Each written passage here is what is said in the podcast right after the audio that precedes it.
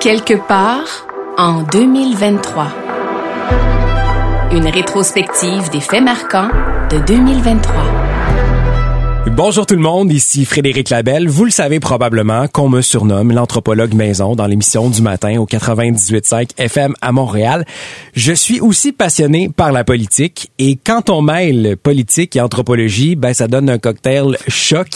J'ai moi-même œuvré en politique à l'arrière-scène pendant deux ans très intense et connaissant l'envers du décor, les pièges et les entourloupettes du milieu, j'ai vraiment un plaisir fou à scruter les éléments parfois loufoques qui concernent nos politiciens, qui sont des petites bêtes bien spéciales, mais pour qui je vous un profond respect, peu importe les couleurs de leurs convictions. C'est pourquoi je voulais vous présenter ce bilan de l'année à saveur politique.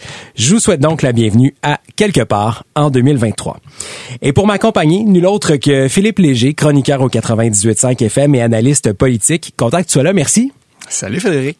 J'adore tes analyses, puis on va profiter de ton expertise pour commenter les moments forts de l'année qui étaient mouvementés. Est-ce que c'est c'est un mot faible de dire que ça a été mouvementé cette année? Ben, autant en politique fédérale qu'en politique provinciale, ce fut mouvementé. En politique provinciale, là, ça faisait quatre ou cinq ans que la coalition Avenir Québec caracolait dans les sondages aux alentours de quoi? 38 à 42% et il y avait les quatre partis d'opposition agglutiné à 15% ça bougeait pas. Pas de visibilité. Pas de visibilité, une pandémie, ça bougeait pas. Et là, tout d'un coup, en 2023, ça fut une année de, je veux dire, un, séisme politique où la CAC a perdu, quoi, 15 à 16 points de pourcentage et le Parti québécois est passé devant.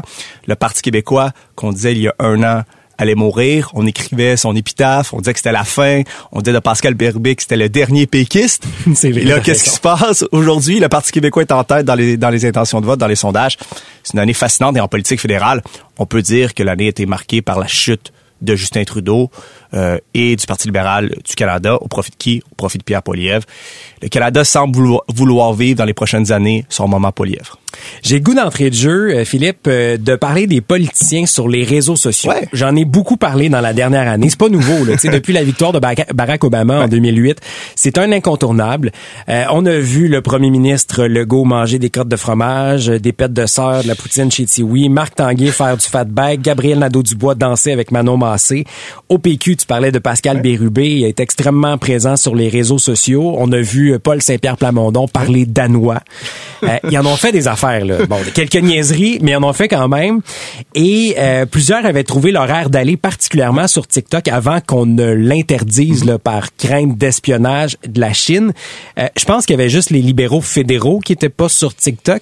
Les libéraux provinciaux non plus, je crois pas qu'ils le sont. Dominique Anglade l'a été. Oui, Dominique Anglade l'a été. Ça n'a pas été un fort succès, mais l'a été. On succès souvenir en 2022 lorsqu'elle avait dansé sur I Got a Feeling, juste avant le débat des chefs. Ça fait un moment euh, mémorable. Je sais pas si ça présageait euh, la suite, mais c'est sûr que la présence de politiciens, Frédéric, c'est pertinent sur TikTok. Pourquoi? Ben, essentiellement parce qu'il y a une masse d'électeurs qui s'y trouvent, une masse d'électeurs qui sont de moins en moins devant, par exemple, le téléjournal à Radio-Canada ou le TVA 18h à TVA, ce qui fait en sorte que pour les rejoindre, pour que leur message politique se ferait un chemin jusqu'à eux, ben c'est pas très très compliqué là. Un plus un ça donne deux. Faut les rejoindre où ils sont. Puis TikTok fait partie de ces plateformes là très très populaires chez les 18 à 30 Même si c'est parfois malaisant, c'est quoi la limite jusqu'où on ben, peut aller pour un élu? Je te dirais que il faut comprendre les codes, il faut comprendre les tendances et parfois c'est un peu contre-productif parce que si un politicien on a un certain âge, va sur TikTok, qui fait une danse qui fonctionne pas vraiment bien, ça peut avoir l'effet contraire complètement. Ça peut avoir l'effet d'être un peu dépassé, de pas véritablement comprendre ce qui se passe. Par contre, il y a certains politiciens qui, même au Québec, qui réussissent véritablement à avoir une présence sur TikTok, mais sur les autres médias sociaux aussi, qui est assez impressionnante. Moi, je pense à Québec solidaire, je pense à Gabriel Nadeau-Dubois. T'as raison. Ça paraît qu'ils ont une équipe de communication extrêmement efficace. Ça paraît que chez les communicants, chez Québec solidaire, il y a des gens qui utilisent la plateforme parce que c'est souvent bien fait, c'est souvent efficace, ça a souvent une portée. Et c'est pas pour rien qu'on regarde les différents sondages chez les 18 à 34 ans qui dominent c'est Québec solidaire. C'est pas c'est pas l'unique cause, c'est pas l'unique facteur. Mais parmi tous les facteurs, il y a leur présence sur les médias sociaux, les médias sociaux, c'est sûr et certain. Puis on veut pas faire de l'agiste parce que euh, Sonia Lebel le fait très bien aussi sur ses réseaux sociaux. On a le goût d'être son ami. écoute, je vous euh, invite à aller voir les médias sociaux de Sonia Lebel.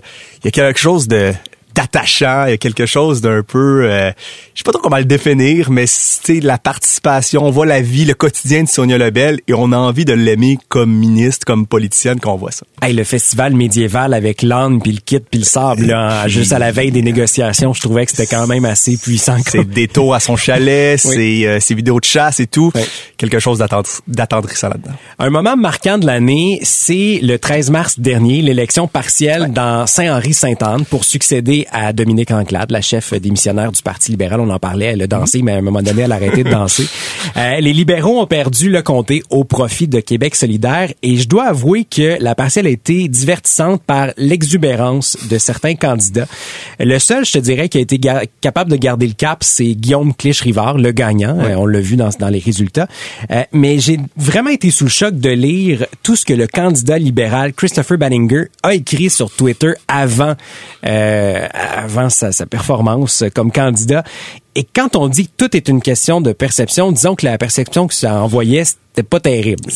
C'était pas terrible, exactement. Il écrit toutes sortes de choses. Moi, je suis toujours fasciné par ça. Hein. Quand tu te lances en politique, il me semble que la job numéro un de celui qui se lance et la job numéro un du parti, c'est de dire, hey, on va aller regarder ce qui s'est dit sur les médias sociaux, les réseaux sociaux de nos candidats. C'est un peu le calvaire des politiciens là. À chaque fois, à chaque campagne électorale, à chaque euh, chaque élection, il y a tout le temps des candidats qui se font prendre à avoir dit des choses qui avaient aucun bon sens sur leurs médias sociaux. Des fois, ça fait comme quelques semaines. Là. Je veux dire, moi, si on va voir mes médias sociaux de mes statuts que j'ai faits quand j'avais euh, quoi 14-15 ans. Ah non, c'est pas euh, moi aussi. Je pense pas que ça serait glorieux. C'est ça. Mais je pense pas que j'aurais soutenu euh, la Russie, par exemple. Je pense pas que j'aurais été là-dedans. Fait que, ouais, ça, c'était le candidat d'Éric Duhem, le, le, candidat Lucien Coty qui avait parlé de l'invasion de l'Ukraine avec des propos décousus sur la Russie. Banninger, je, je vais revenir là-dessus. Écoute, a tweeté publiquement au millionnaire euh, Michael Bloomberg, milliardaire même, pour lui demander de l'aide financière pour un bureau à New York. Euh, Elon Musk, il a écrit des courriels à Elon Musk, puis comme c'était pas assez, Elon n'y a pas répondu, donc il a tweeté, tweeté You, Elon, je suis là, euh, a invité publiquement à une fête Paul McCartney. il n'y a absolument aucun lien qui unit ce gars-là à Paul McCartney. Euh, disons que c'est pour un party comeback après COVID. C'est ce qui était écrit pour les optimistes et bons vivants de partout dans le monde c'est quelque chose là. Que dire de plus C'est sûr que quand ce genre d'événement-là arrive, c'est pas très très important en termes de politique. sais, ça définit pas ce qu'un politicien propose, le candidat libéral, pas parce qu'il parle de Paul McCartney ou l'invité à son parti d'après Covid, que ça, ça, ça, nous, ça nous en dit long sur les politiques qu'il propose. Mais en même temps, je veux dire, moi, si j'invite Paul McCartney, ils vont dire quel hurluberlu, je ne connais pas, Paul. Exactement, mais c'est juste que ça joue sur les perceptions du jugement du candidat. C'est sûr que ce genre de choses-là peut affecter la réputation pendant une semaine ou deux. Et là, ça nous fait dire, est-ce qu'on veut vraiment voter pour un candidat de ce genre-là? C'est sûr que ça nuit aux politiciens, ce genre de controverse-là qui, qui dure pendant quelques jours, quelques semaines dans, dans, dans les médias. Il y a eu d'autres candidats qui ont vécu des moments euh, plus difficiles. Victor Pelletier de la CAQ qui lui euh, fait rire de lui pour ses vestons trop grands et son allure physique. Il a fait des publications pour dénoncer euh, la haine qu'il a reçue sur les réseaux sociaux. Il y a aussi Andréane Fiola qui, qui était la candidate du PQ, femme super brillante, soit dit en passant, qui avait déjà fait une vidéo érotique qui s'est retrouvée sur un site 3X. Paul Saint-Pierre Plamondon avait pris sa défense et tant mieux, je pense en tout cas. Qu'est-ce qui est d'intérêt public et jusqu'où on va dans ce genre d'informations-là dans une campagne électorale? Bon, ce qui est d'intérêt public là, dans ce genre de quand on fouille sur la, disons, les traces numériques qu'ont laissé, qu'ont laissé certains candidats ou candidates. Bon, tu sais, quand un candidat appuie dans un message complètement décousu la Russie sur l'Ukraine, bien sûr, c'est l'intérêt public. Là. Il faut le savoir avant de voter pour un candidat si, par exemple, il appuie la Russie. Mais par exemple, des vidéos érotiques qui, ont été, qui, qui, auraient pu être faites dans le passé, ou le fait que le candidat Kakis a des vestons trop grands. Moi, je pense qu'on peut se questionner comme média de l'attrait puis l'intérêt public de ces nouvelles-là. C'est sûr que ça attire l'œil. C'est sûr que ce sont des sujets puis des nouvelles tapent à l'œil et les gens vont cliquer. On va vouloir. On a toute cette curiosité-là morbide alentour de, tu sais, en nous. rien de moins. Ouais, voilà. Mais tu sais, en nous, parce qu'il fait en sorte que, je veux dire, pour moi, ce sont des choses qui sont pas très, très importantes, mais qui, tu sais, même aujourd'hui, on en parle fin d'année, on est obligé d'en parler parce que ça a marqué l'année politique. Mais est-ce que c'est véritablement l'intérêt public? Moi, je pense que non. Autre truc d'intérêt public, ben, les faits et gestes sont scrutés du premier ministre Legault, qui est un roi du small talk, ça je l'ai dit souvent. C'est l'art de pas dire grand-chose, de combler du vide. Il y en a qui sont bons là-dedans, d'autres qui sont moins bons, et lui est excellent, même si parfois ça peut être malaisant. Et si vous n'avez pas entendu François Legault faire du small talk, suffit de prendre un extrait où il parle à des enfants à l'Halloween pour comprendre le phénomène. Salut! Toi, t'es déguisé en quoi? Une fille fofolle. Une fille fofolle. T'aimes ça faire la fofolle? Oui, joyeux Halloween. Mais là, j'ai des bonbons pour toi. Hey, c'est trop gentil. Je peux-tu t'embrasser pour te dire merci? Je te donne un petit sac. Bonne Halloween. Et ces vidéos qui comme c'est c'est son, son son premier euh, son premier contact se fait toujours avec un bonjour tout le monde. Et ça a inspiré son podcast qu'il a lancé au mois de mars qui s'appelle Bonjour tout le monde. C'est un autre dossier qui a fait beaucoup réagir cette année. Quand j'ai entendu ce titre-là, je me suis dit pour l'amour du ciel, où c'est que ça s'en va cette affaire-là? Je m'attendais à bien des choses.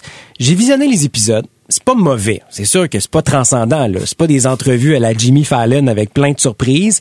C'est un peu long, des fois. Euh, voulait pas, son équipe voulait, voulait pas l'enfermer non plus dans un carcan. Euh, il rencontre des gens qui font l'actualité, du milieu culturel, des sportifs. Il y en a eu plein, là. Puis de bons invités, un peu comme Valérie Plante l'avait avec, euh, fait avec ses chaises de parterre. Avec du recul, une année plus tard, presque, euh, est-ce que c'était une bonne chose? Ben, je vais, je vais répéter ce que tu as dit. C'était pas mauvais, mais c'était pas bon non plus. Moi, ça ressemble à une infopub gouvernementale. Je sais pas en quoi c'est utile. Ça me semble davantage être une idée de communicants qui sont autour de François Legault qui se cherchent un peu de la job. Parce qu'on regarde ça. Moi, je tu t'es à la radio chaque jour. Je fais des chroniques politiques chaque jour.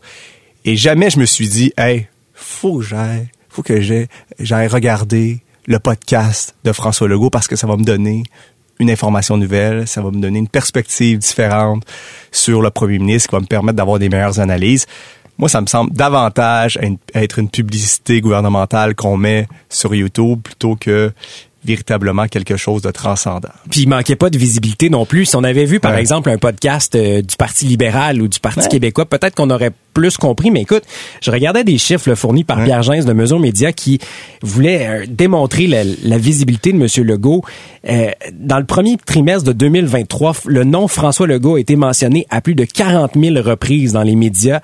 Pour un comparatif, le Martin Saint-Louis, le coach du Canadien, moins de la moitié. Hmm. C'est énorme. Donc, il n'y avait pas un déficit de visibilité pour créer un podcast. Mais peut-être que lui, sa volonté, puis la volonté de l'équipe Legault, c'était un peu de détourner le message des médias, de, le filtre médiatique, d'avoir un lieu où François Legault peut parler à un invité, mais aussi parler directement aux électeurs.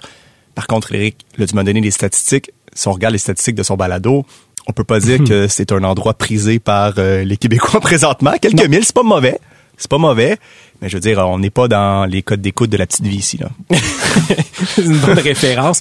Un qui a attiré l'attention, puis je vais y revenir, mais c'est Éric Duhem. Puis je vais, je vais, je vais parler d'événements sociaux qui ont pris une saveur politique. Je vais t'en nommer quelques-uns.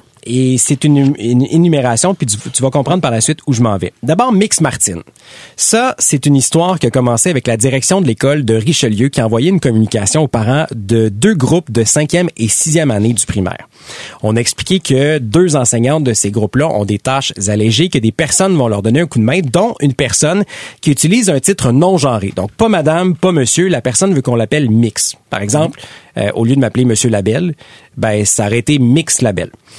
Et le communiqué a été partagé sans nécessairement le consentement des personnes. Sur les réseaux sociaux, les parents ont été très divisés et plusieurs se demandaient est-ce que c'était nécessaire? Et c'est devenu vraiment, écoute, même les personnes citées dans le communiqué ont reçu des menaces de mort. Ça, c'est un sujet. Il y en a un autre aussi.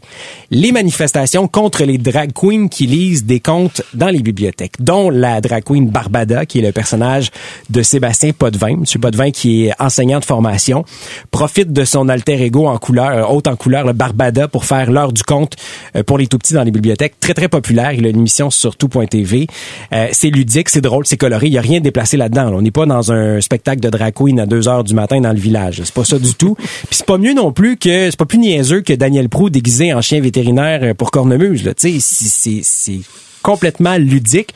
Et il y a eu un mouvement de contestation. C'est rendu que même la police a dû intervenir pour assurer la sécurité. Et troisième événement, l'histoire d'un bricolage, la fête des mères qui dégénère sur les réseaux sociaux à l'école des Chanterelles à Québec, deuxième année. Et si on résume avec nuance, ben c'est qu'il y a des, des, des, enseignants qui ont décidé de faire un bricolage pour les parents parce qu'il y avait dans certaines classes plusieurs cas de DPJ. Donc pas de maman. Et on a dit dans un communiqué, considérant l'hétérogénéité des familles de nos élèves, nous avons décidé de ne pas souligner la fête des pères ou des mères, donc la fête des parents. Et je pense que c'est le mot hétérogénéité qui a fait peur au monde, je sais pas trop là, mais euh, ça a été repris comme si on voulait remplacer le mot mère. Et là, tu me vois venir un point en commun entre ces trois histoires-là, Éric Duhem. Est-ce que c'est pas un peu jouer avec les cordes sensibles pour manipuler l'opinion publique de la part de M. Duhem? Ben, ici, on est au cœur, je pense, de la démarche d'Éric Duhem comme politicien. D'abord, Éric Duhem, ce qu'il aime, c'est attirer l'attention, faire parler de lui. Il pense que faire parler de lui, ça va lui permettre d'aller chercher des nouveaux électeurs. Plus, qu'on plus on entend le nom d'Éric Duhem dans les médias, plus ça lui permettrait d'aller chercher puis de parler à des électeurs puis, ultimement, aller chercher leur appui. Ça, c'est la première chose. La deuxième chose, euh, la deuxième chose plutôt, Éric Duhem se cherche des sujets qui lui permettent de faire ce qu'on appelle en politique du wedge politique. Bon, wedge politique, c'est une traduction pour dire des sujets qui divisent, qui polarisent. Et quand on, quand on, représente un des côtés du sujet, ben, on veut fédérer les électeurs qui sont ou qui pensent essentiellement comme soi. Ceci étant dit, ça c'est la stratégie d'Éric Duhem.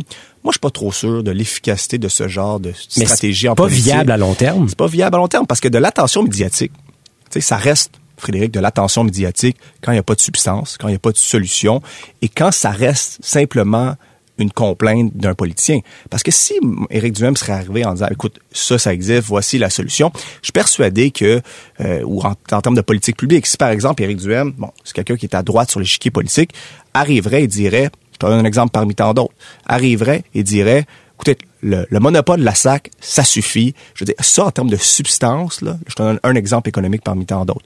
En termes de substance, ça lui permettrait d'avoir, disons, des bases beaucoup plus solides que arriver puis dire ah les drag queens euh, faut faire attention faut protéger nos enfants tu reprendre cette phrase là, qui circule sur les médias sociaux protéger nos enfants moi je suis pas sûr que ça a une efficacité à long terme ce genre de démarche là chez Éric Duhem faudrait le voir pour 2024 mais moi je doute de plus en plus qu'en 2024, Éric Duhem restera chef du Parti conservateur du Québec. Il y a des élections qui s'en viennent en 2024, en 2025 au fédéral. Éric Duhem parle le même vocabulaire, a les mêmes préoccupations, pense essentiellement la même chose que son collègue conservateur du Parti conservateur fédéral, Pierre Poilievre. Moi, je serais pas surpris qu'un jour, Éric Duhem fasse le saut en politique fédérale. Et c'est pas la première fois qu'on entend ce genre de rumeurs-là. C'est arrivé dans le passé. Puis j'aimerais conclure ce segment-là avec un extrait de Régine Laurent qui a été mémorable dans son édito sur le sujet à LCN avec Paul Larocque sur tous ces dossiers-là. Et ça venait du cœur. On peut l'entendre. Ça a été un moment assez marquant cette année. Ils ont comparé les drag queens au blackface. Je leur dis une seule affaire. Trouvez-vous d'autres comparaisons, trouvez-vous d'autres arguments, sinon, vos gueules. Merci, Régine. Merci, Paul. Ça venait, ça venait du cœur. Merci, Paul. Merci, Paul. Et là, il y avait une partielle aussi, on a parlé dans Saint-Henri-Sainte-Anne, mais dans Jean Talon, et ça a été la valse des limousines caquistes. Euh, sur les réseaux sociaux, tous les ministres, on les voyait rencontrer les gens, donner des poignées de main, faire du porte-à-porte. Et ça a été le début de la débandade de la CAQ, je me trompe? Ben moi, pour moi, la partielle de Jean Talon, c'est l'événement politique de l'année. Pas parce que les gens vont dire ce fut un événement important, mais parce que ça confirmait un narratif qui s'installait de plus en plus dans la tête des électeurs. Le narratif, c'est quoi? Essentiellement, c'est un récit politique qu'on se raconte. Et là, qu'est-ce qu'on voyait avec ça? Qu'est-ce qu'on voyait avec la défaite de la CAQ dans Jean Talon? On disait, bon, voici la preuve que la CAQ fait mal les choses en 2023. Et voici la preuve qu'il y a une affection entre les électeurs et Paul Saint-Pierre Plamondon du Parti québécois. Quand, quand ce genre, quand les électeurs se rendent aux urnes, il y a tout le temps une confirmation de ce qu'on entend, de ce qu'on se dit tous ensemble, que ce soit dans nos soupers de famille, que ce soit à la radio, que ce soit un peu partout près de la machine à café, quand les, les électeurs se rendent aux urnes, ça confirme quelque chose que tout le monde se dit. Et la partielle de Jean Talon, qui est arrivée après la saga du troisième lien, c'était la confirmation qu'il se passait quelque chose en politique provinciale. Et c'est à ce moment-là que l'aiguille a véritablement commencé à bouger en défaveur de la CAQ et en la faveur du Parti québécois. Et le PQ a été extrêmement bon sur les réseaux sociaux. Ils ont utilisé notamment la première bande-annonce de Lancer Compte pour annoncer l'arrivée de leur nouvelle recrue. On a parlé en termes de hockey, Pascal Paradis, que tu vois dans le générique d'ouverture. Euh, bon, tu vois Paul Saint-Pierre Plamondon, euh, l'effet vintage des années 80. Euh, même les commentateurs politiques ont été très, très élogieux par rapport à la créativité du PQ. Puis j'avais envie de connaître l'histoire derrière le concept et l'utilisation des images de l'œuvre de Régent Tremblay. J'ai laissé un coup de fil au principal intéressé. Euh, on m'a dit que le contact s'était fait naturellement, évidemment rapidement. Je vous laisse entendre Régent Tremblay là-dessus. Monsieur Saint-Pierre Plamondon, ça, j'ignorais ça. Il connaît toutes les répliques de l'ancien compte par cœur. C'est pas compliqué. Il connaissait l'œuvre. Il voulait être sûr que ça me froissait pas. Ben, j'ai dit, mais au contraire, je suis honoré. Moi, si ça peut aider à ce que les Québécois s'allument un peu, c'est parfait. Il, me l'a montré dans, un café à Québec. C'était bien fait. C'est un clin d'œil à des Québécois capables de gagner. Visiblement, ça a marché. Ils ont gagné. Et euh, là, Pascal Paradis est à l'Assemblée nationale, de, de, caucus de quatre députés. Et on a ri, notamment, à Tout le monde en parle, Guy Lepage qui a posé cette question-là à messieurs Plamondon et Paradis. Est-ce que ça va changer concrètement de passer à trois, de trois à quatre députés, à part évidemment de profiter de la promotion familiale 4 chez Saint-Hubert? J'avais pas pensé, mais je prends une photo aussitôt qu'on est chez Saint-Hubert. Ouais, ça a l'air que s'il y en a un cinquième, là, il y a huit ailes gratuites à la cage. Et la photo a été prise. Ça a été extrêmement populaire sur les réseaux sociaux. Donc, les, les, les gens du PQ savent quand même bien euh, passer leur message sur les réseaux sociaux. Écoute, euh, écoute Frédéric, euh, le restaurant Saint-Hubert en politique, c'est probablement le restaurant le plus populaire. Après Normandin, peut-être Après Normandin ou le Madrid entre, entre Montréal et Québec. et je veux parler, c'est inévitable en terminant de parler de Bernard. Si en 92, euh, la reine Elisabeth a parlé de son anus horribilis, est-ce qu'on peut dire que c'est l'anus horribilis de Bernard Drinville? Écoute, moi, ça me, ça me fascine un peu, hein, l'année 2003 de Bernard Drinville. C'était l'année de toutes ses espérances. Bernard Drinville revenait en politique après quelques années à la radio. Il avait quitté la politique en 2016 un peu dans certaines difficultés après la charte. C'était quand même assez difficile pour Bernard Drinville. Et là, il retournait à la coalition Avenir Québec.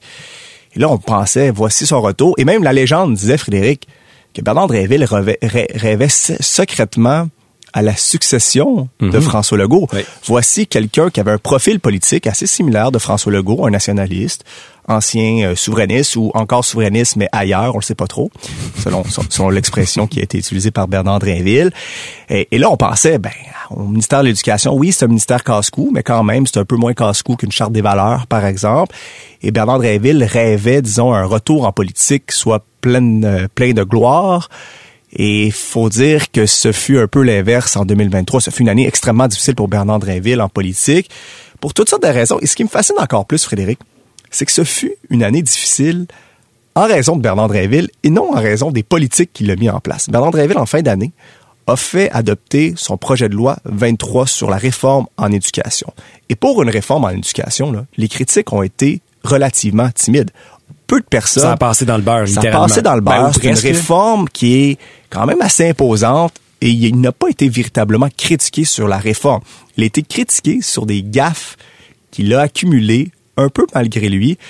Moi, j'ai envie de te dire, chez Bernard Dréville, il y a un côté, des fois, qui est attendrissant, qui est attachant, mais parfois, il y a comme le, ce côté-là qui peut pas se retenir d'en faire un peu trop pour la galerie. Je veux dire, chanter tonne d'automne. Ben, c'est ça, attends une minute, là, un instant, là. J'ai des exemples, puis je vais y aller chronologiquement. Euh, semaine des enseignants et enseignantes. Il a partagé des souvenirs avec une enseignante et euh, qui l'a marqué dans sa vie, hein? et c'est devenu rapidement macabre.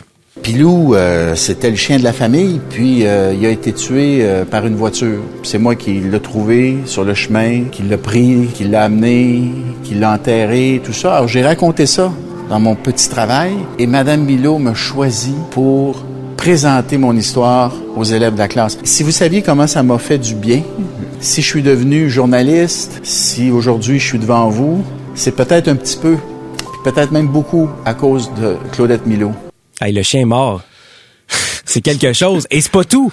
Il y a eu beaucoup d'émotions aussi. Les pleurs du troisième lien, tu te rappelles de ce moment-là? On peut l'entendre. Je vous le dis, euh, d'emblée, c'est un, sujet très émotif. Je m'étais parlé. Euh, je veux d'abord présenter euh, mes excuses aux gens de Lévis et euh, aux gens de Chaudière-Appalaches. J'ai pris un engagement et je ne suis pas en mesure de le livrer. Et donc, je suis, je comprends leur déception, je comprends leur colère et je suis vraiment désolé. Ça, c'est un exemple très triste et des émotions, il en a vécu aussi au décès de Karl Tremblay en plein point de presse à l'Université Laval. Il est allé de son, de son authenticité, je peux pas dire autrement, et ça a donné ce moment-là. On va chanter une toune des Cowboys. Ça va prendre trois minutes, mais je trouve que c'est un bel hommage à rendre à Karl Tremblay. Je suis content que tu reviennes, t'arrives en même temps que l'automne. C'est que ça m'a fait ben de la peine de te voir partir, ma mignonne. Ça va bien, ça va bien. Non, ça va pas bien. Je peux pas croire qu'on a pensé que c'était une bonne idée. Mais derrière ça, il avait demandé aux journalistes et aux gens dans la salle de chanter avec lui. Tu sais bien que personne va chanter. Personne n'a chanté malheureusement pour euh, pour Bernard. C'est c'est un peu une année malheureuse pour lui parce qu'il il a même accumulé les surnoms. Notre collègue Patrick Lagacé l'a appelé le boss de rien. Bernard Lagaffe, euh, Bernard Drainville, ça circulait Bernard beaucoup. Drainé. Bernard Drainé aussi, ça, ça a beaucoup circulé. Ce fut euh, Bernard Drainville dans la dernière année fut une inspiration pour tous les gens qui font des mimes sur internet et Ah qui non. font de la caricature, que ce soit pour Chapelot ou euh, différents sites euh, sur Instagram qui font des mimes. Je veux dire, il nous donne du bon stock pour nous. Ah, totalement, oui. Il nous donne du bon stock pour faire de la bonne radio. Mais humainement, on lui en souhaite une plus légère. Et j'ai envie de parler en terminant de 2024. On s'en va où? Est-ce que euh, François Legault euh, continue sa chute libre? Même chose pour Justin Trudeau. C'est quoi le pronostic? Qu'est-ce qu'on surveille en 2024? Bon, commençons par François Legault. C'est sûr que 2024 risque d'être une autre année difficile pour François Legault pour deux raisons essentiellement. La première, tu sais quand ça va mal, Frédéric, dans un parti politique, souvent tu peux te rabattre sur, disons, une colonne vertébrale idéologique. C'est-à-dire qu'il y a des gens qui pensent essentiellement la même chose, et quand ça va mal, ben, on se rabat là-dessus, puis on se dit, ben, au moins on croit à ça, puis on fonce. Le problème à la Coalition Avenir Québec, c'est que c'est une coalition. Il y a des gens qui pensent différemment sur une tonne d'enjeux, ce qui fait en sorte que lorsque ça va mal, ben, c'est difficile de ramener tout ce beau monde-là, puis de dire, écoutez, on s'en va dans cette direction-là, parce que la plupart des ministres, la plupart des députés pensent qu'il faut aller dans différentes directions. Donc, ça donne un peu des difficultés. La deuxième chose, je pense que la dernière année pour la Coalition Avenir Québec, ce fut une année d'abord difficile pour François Legault et il a traîné son parti vers le bas. Il a traîné son parti vers le bas. Pourquoi? Parce que, je veux dire, des fois, pour un premier ministre, ça peut mal aller. Ça peut mal aller, mais étant donné qu'il y a un parti politique qui est fort, ça peut, tu sais, les dégâts peuvent être un peu Limité. limités.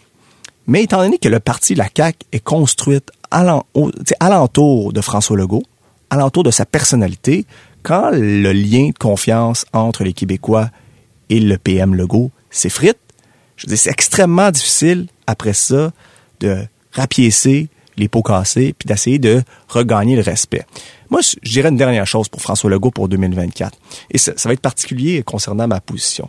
Je lui conseillerais de lâcher les sondages quelques instants puis d'essayer de gouverner selon l'intérêt général. Là, il a perdu beaucoup de points. Ça sert à rien d'essayer de donner euh, les Nordiques à Québec pour aller chercher 5 points de pourcentage à Québec, de donner un stade olympique à Montréal, qu'il gouverne selon ce qu'il pense, selon ses convictions, selon l'intérêt général. Puis je suis persuadé qu'après ça, le respect entre les Québécois et lui va pouvoir être, disons, euh, euh, réparé. Et après ça, il pourra peut-être aller chercher des appuis dans la population, des intentions de vote, des points de pourcentage. Mais avant ça, moi, j'ai de la misère, j'ai de la misère à voir comment il va pouvoir, en 2024, rechercher, la, rebâtir plutôt la confiance entre sa personne et, ses électeurs. Et rapidement fédéral? Bon, moi, la question que je poserais, c'est pas si ça continuera de mal aller pour Justin Trudeau, mais c'est une autre question. Est-ce que Justin Trudeau sera encore premier ministre du Canada en 2024? Cette question-là, c'est une réponse en soi. Pour moi, ça va continuer à mal aller pour Justin Trudeau. Moi, j'ai l'impression que les Canadiens sont un peu las de Justin Trudeau et inversement, Justin Trudeau commence à être un peu las De Justin Trudeau. de Justin Trudeau puis de gouverner les Canadiens. Donc, ce, disons, ce, ce mix-là, généralement en politique, ça donne pas des résultats très, très concluants. Et comme je te l'ai dit en début d'émission, il y a comme un, une sorte de sentiment général au Canada. Les Canadiens semblent vouloir vivre leur moment Poiliev. On verra ce que ça va donner, mais quand on regarde les sondages aujourd'hui, quand on regarde l'état général des Canadiens, on peut se dire que la carrière de Justin Trudeau dans la prochaine année va être souvent remis en question et j'ai de la misère à voir comment lui aussi va pouvoir regagner la confiance des Canadiens. Mais le temps est long en politique, puis on va surveiller ça de très très près. Merci d'avoir été là et bonne année 2024. On va surveiller ça évidemment avec attention. Bonne année en 2024 à tout le monde. C'est 23.